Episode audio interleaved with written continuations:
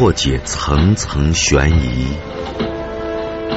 验证蛛丝马迹。这线圈啊，烧成一个团儿，引起了侦查人员的重视。这个人我看不清楚了，但是他穿的什么衣服我记得很清楚。灯啊很亮，最后确定是横排尾灯的卧车。用证据还原事实经过，用声音回到案发现场。北京交通广播现在说案。说案，欢迎收听，我是姚博。财务总监携巨款潜逃，不到二十四小时立案，快速抓捕。来举报该集团的副总裁吴华威在催收公司欠款的过程中呢，涉嫌贪污。这让，办案人员又连夜找到这个公司的经理及财务人员进行了解。欲盖弥彰，枉费心，巧用谋略，露端倪。用这支票把这钱提出来，提出来还得换成现金才能花呀。这样，他通过朋友关系找到这个公司，用这支票导出现金来。我们看到这个吴华威这个心理发生了变化以后呢，又紧接着对他说：“你要对你的家庭负责，尤其是要对你的儿子和你年迈的父亲负责任。”说案，平谷检察院侦破的安美尔工贸集团副总裁吴华威贪污大案。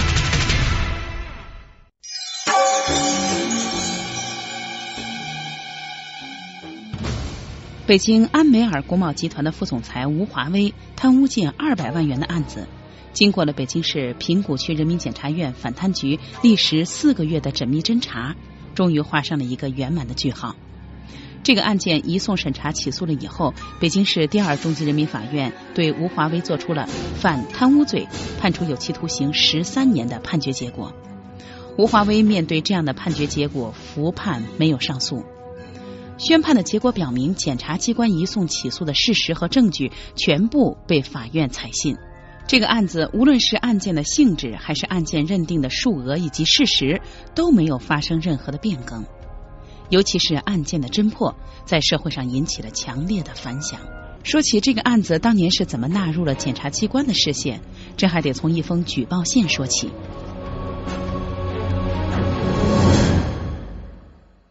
说起这个案子，当年主办这个案件的北京市平谷区人民检察院反贪局的检察官张永祥回忆说：“还要从两千零四年一月十四号说起。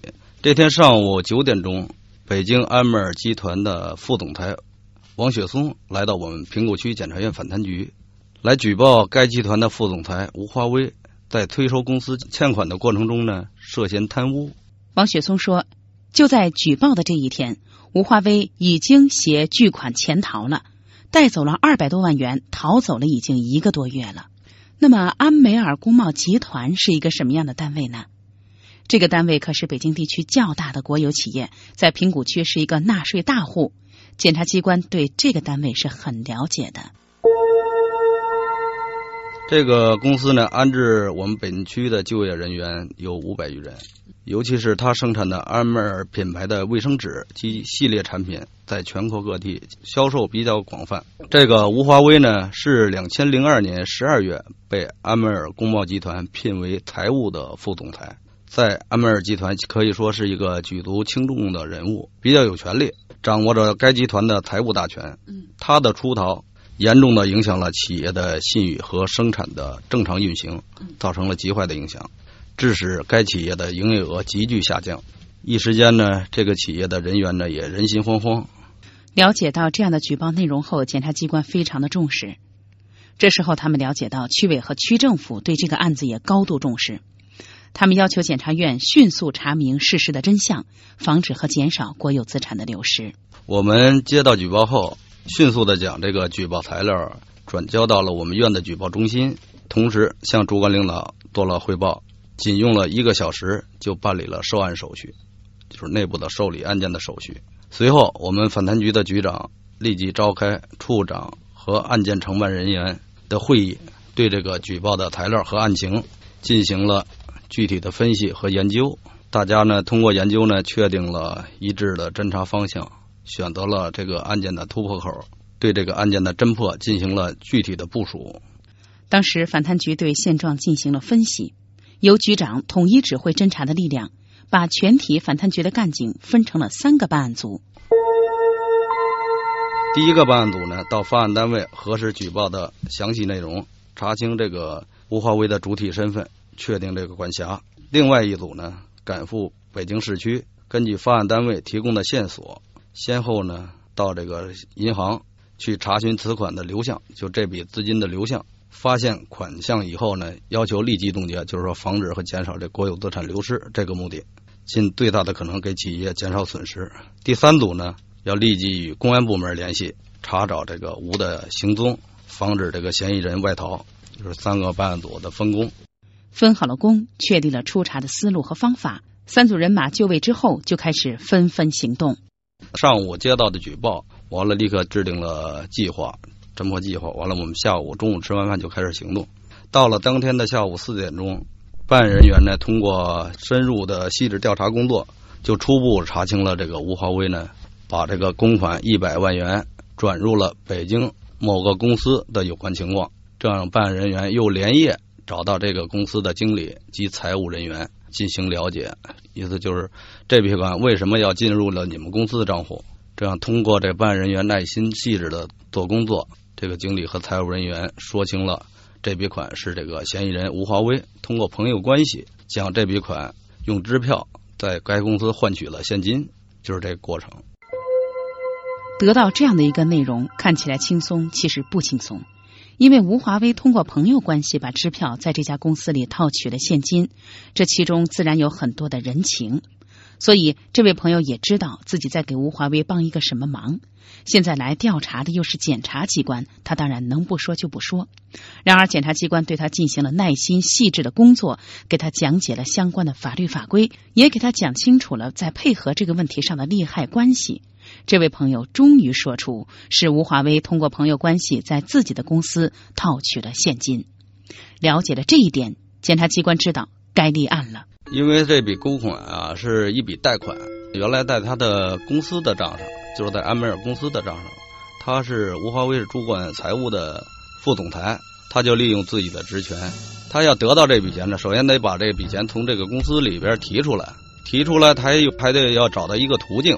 这个途径就是他自己选择的途径，他自己私刻了公章，在这个一个银行开了一个私人账户，就是在这个账户呢，银行的账户呢，公司的其他人员都不知道，就他自己清楚，用这个假刻公章等手段自己私自开设的。他把这笔公款用支票先存在这个私自设立的账户里边，自己再买了支票头，买了转账支票，用这支票把这钱提出来，提出来还得换成现金才能花呀，你带着支票不行啊。这样，他通过朋友关系找到这个公司，用这支票导出现金来，实际就是他想占有这笔公款。这不是很明显吗？这不是贪污，这是什么？这种占有公款的做法就是一种不法行为。看来立案的时机到了。检察机关了解到这个信息之后，决定果断立案。因为按照法律规定，只有立案以后，才能相应的有一些侦查措施。这样呢？我们就通过这个初查吧，上述的一些工作都是初查的工作。通过初查呢，判断这个嫌疑人基本上具备这个涉嫌犯罪这事实了。下一步就是果断的做出了立案的决定，抓捕这个犯罪嫌疑人。收到举报到立案只用了不到二十四个小时，这在苹果区人民检察院建院以来也是从来没有过的。立案速度之快，在市检察院系统也是罕见。这既得益于兵分三路的这种侦破的方法，也得益于这笔钱在立案的过程当中确立的顺利。举报是十四号上午，到了十五日凌晨的时候，通过这个办案人员大量的工作，已经初步掌握了这个吴某涉嫌贪污的证据。这样呢，立即赶回院里边跟领导汇报。当时的检察长陶一民同志呢，立即做出决定，以涉嫌这个贪污罪对吴华威立案侦查，同时呢。决定对他采取刑事拘留的强制措施。立案了，就能采取一些强制措施，就能启动立案之后的一系列的做法。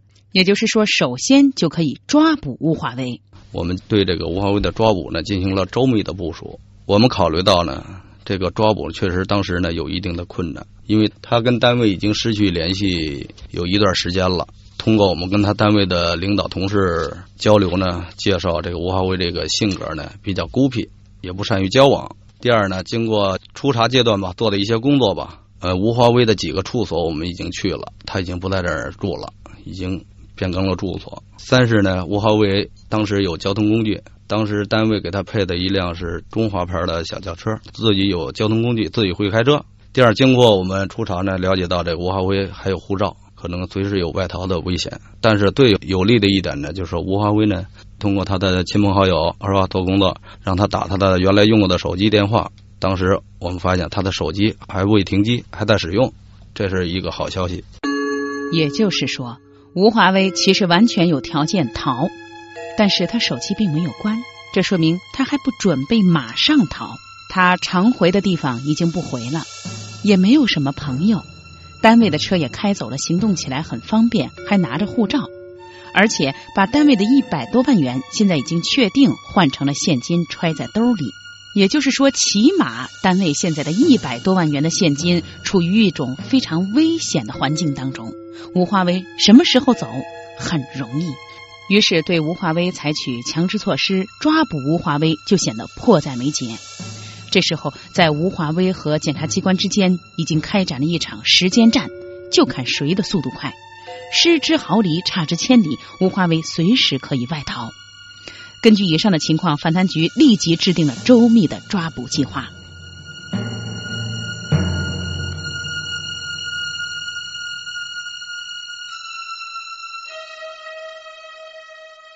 财务总监携巨款潜逃。不到二十四小时立案，快速抓捕。来举报该集团的副总裁吴华威在催收公司欠款的过程中呢，涉嫌贪污。这样，办案人员又连夜找到这个公司的经理及财务人员进行了解。欲盖弥彰，枉费心，巧用谋略，路端倪。用这支票把这钱提出来，提出来还得换成现金才能花呀。这样，他通过朋友关系找到这个公司。用这支票导出现金来，我们看到这个吴华威这个心理发生了变化以后呢，又紧接着对他说：“你要对你的家庭负责，尤其是要对你的儿子和你年迈的父亲负责任。”说案，平谷检察院侦破的安美尔工贸集团副总裁吴华威贪污大案。说案，欢迎继续收听，我是姚博。举报涉及到的吴华威，通过初查已经确定有一百多万元。他已经私自的占有了，这些都是公款。他的不法行为使检察机关立即果断决定迅速立案。迅速立案之后，就可以快速的抓捕吴华威，因为吴华威随时可以外逃。于是，检察机关制定了周密的抓捕计划。我们采取了以下几条吧。第一个呢，就是首先要向这个市公安局出入境管理局备案，进行这个边防布控，防止这个嫌疑人外逃，这是当务之急。第二呢，就是根据这个当时的紧急情况，我们同有关部门沟通，采取秘密的侦查手段来进行对吴华威的抓捕工作。第三呢，同这个市公安局有关部门联系，对吴华威进行这个网上抓逃。第四，我们就是通过我们自己迅速查清这个吴华威本人的和他父母的住所，进行这个蹲坑守候，这直接抓捕。主要就是以上这个四个抓捕方案吧。这边制定好了抓捕方案，那边就开始迅速的查找和抓捕吴华威。而这个时候，吴华威在干什么呢？据事后了解，这个时候的吴华威为了逃避司法机关的抓捕，他也没闲着。第一呢，他是于一月十四日这个携带这个三十万元的公款，开着车带着他的儿子到了北戴河、天津一带游玩。一月十九日呢，他返回到北京，这是事后咱们事后知道的，当时咱也不清楚。一月十九日呢，他又返回北京。二十三日呢，他又带着他的前妻，原来是他妻子，后来在两千年左右吧，办了离婚手续与这个吴华辉。但是为了这个孩子的成长嘛，这个二人没有对孩子讲，还在经常在一起居住。这样呢，他二十三日又带着他的前妻姓王和他的儿子一起，先后到了西安、成都。武汉等地，用他事后的说法，就是说去外边避避风头，躲避一下，这是他的行动之一。第二呢，他。在自己的体貌特征上也采取了措施，一是呢留起了胡须，也留起了长发，改变了自己原来的形象。这个当时我们在这个抓捕他那天感受最深，当时的体貌特征跟原来的显然是不一样，跟这个艺术家一样了。第三呢，他用别人的身份证来存这个手里的公款，存了好几笔。第四呢，就是说他。原来安美尔公司给他配的中华牌轿车，他已经不坐了，他自己单把这车存放在一个别的地点，完了自己到这个租赁公司租了一辆桑塔纳轿车，也是为了避免这抓逃吧。吴华威是非常爱自己的儿子的，他甚至和自己的前妻一起陪着孩子出去玩了一趟，也算是做父亲的尽了尽心。另一方面呢，也是为了避避风头。吴华威应该说是千方百计的采取了各种手段来逃避抓捕。但是吴华威没有想到，自己刚回到北京就被抓了。抓捕这个吴华威是在零四年的三月五日，这个是我们通过这个秘密的侦查手段来锁定这个吴华威行踪的。在三月五日，吴华威这个去这个租赁公司还他的租赁的桑塔纳轿车时，被这个朝阳公安分局的民警抓获的。吴华威被抓的时候，他惊诧万分。他没有想到自己几乎人间蒸发，竟然在悄不声中就被抓获了。他不知道，为了抓住他，检察机关已经布下了天罗地网，设置了重重的秘密线索。他不管走到哪儿，一举一动都没有逃出侦查人员的视线。抓获的地点呢？当时就在西城区官人桥下。据当时抓获他的民警向我们介绍，当时这个吴华威呢。挺吃惊的，因为他前面做了好多准备工作，但是都白费了，还是在很短的时间内被抓获归案了。朝阳公安分局刑警队的民警在西城区官园桥下把吴华威抓获，移交给了检察机关。而这个时候，距吴华威出逃仅五十一天。抓获以后，我们得到这个咱们朝阳分局的通知以后，我们马上赶过去办理接交手续。当时我们。看到吴华威呢，真是满脸的胡须、长发，和他以前的容貌是判若两人。当时看他的表情，应该是垂头丧气。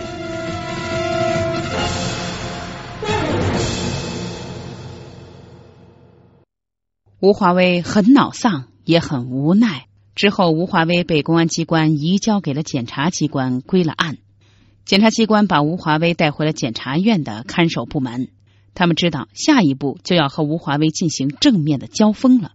那么，吴华威是一个什么样的人呢？吴华威呢是大学毕业，经济学的学士。他毕业以后呢，长期从事这个财务管理工作。四十三岁，他具有一定的反侦查的能力，因为他懂财务、懂会计、懂管理这些，他比较精通吧这几方面。应该说，吴华威的头脑很灵活，专业知识也非常的丰富。所以，对他要想定罪，也得有专业的知识。另外，吴华威有很强的反侦查能力，心理素质也不错。了解了关于吴华威的一些自然情况之后，反贪局决定，吴华威在刑事拘留以后，立即对他进行面对面的交锋和讯问。这一天，吴华威第一次被检察机关提讯。这吴华威呢，始终呢就是低头不语，一字不谈，就是死猪不怕开水烫了，就是你爱说什么说什么，弄得我们承办人费了。半天的口舌，他也一句话不说。一句话不说的吴华威是万念俱灰，心如死灰，还是逃避打击，心存希望呢？检察机关对吴华威开始做大量的思想工作，对他讲政策、讲法律、讲人情，讲他的权利义务，也讲利害关系。咱们主要给他让他讲这个他的经济来源、经济状况、家庭人口，就是基本的情况吧。还没涉及这个案子的实质性问题，他都不谈，抵触的情绪比较大。不管你东西南北风，不管你说什么，吴华威都表情神秘，面不改色，一字不谈。第一次提讯呢，我们就受阻了。虽然这个刑诉法上有规定，我们办案呢要重证据，重这个调查研究，不轻信口供。法律规定呢，没有被告人口供，证据确实充分的。也可以定罪量刑，是这么规定的。但是作为我们具体的办案而言呢，被告人的口供本身呢就是这个最直接的证据之一。这边检察机关提讯的人员是讲的口干舌燥，但是在笔录上反映的只是办案人员的问话和吴华为的不语。因为这个任何犯罪啊，他都要留下这个蛛丝马迹，不可能是天衣无缝的。所以在这方面呢，他不管他这个嫌疑人再狡猾，再怎么做，只要检察机关、侦查机关尽职尽责，他也是逃脱不了这个法律的制裁的。吴华威不说，第一次提讯受阻，拿下口供就可以比较轻松的查清犯罪嫌疑人的全部的犯罪事实，会给调查取证工作带来事半功倍的效果。而且，如果对于被告人来说，积极的提供检察机关没有掌握的一些情况，积极的供述自己的犯罪事实，也对于自己以后的定罪量刑是有好处的。而在提讯的过程当中，吴华威是软硬不吃。为此，检察机关开始分析和研究吴华威现在的心理。一场没有硝烟的但气氛紧张甚至让人窒息的心理战，在提讯吴华威的检察官和吴华威之间展开。检察机关觉得，如果想突破口供，必须掌握吴华威当前的心理状况，采用特殊的侦查策略。那么，检察机关会采取什么样特殊的侦查策略？这些策略效果怎么样？最后，检察机关又是怎么样成功的侦破这一起大案的呢？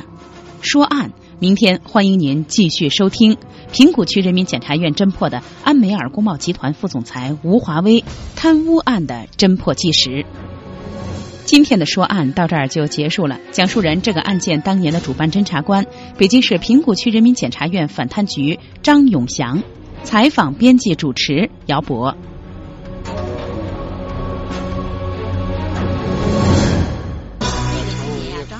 那些案件的见证者，那些案件的叙述人，那些案件的来龙去脉，那些案件的轮廓细节，过往岁月中。那些令人警醒的案件，今日时光里为你一一道来。说案，北京交通广播，二零零六年全新打造，每天十三点至十三点三十分，姚博吴勇为您回溯现场，细说端倪。今天的节目就到这儿了。有个短信提的问题还没回答。今天我们说的是，还有其他方面的法律问题想要解答呢？现在，北京交通广播为您提供一份全天候的法律服务，只要发送短信至九五八八幺零三九幺，就可以在四十八小时内得到详细的短信答复。短信资费每条一元。九五八八幺零三九幺，贴心贴身的私人法律顾问。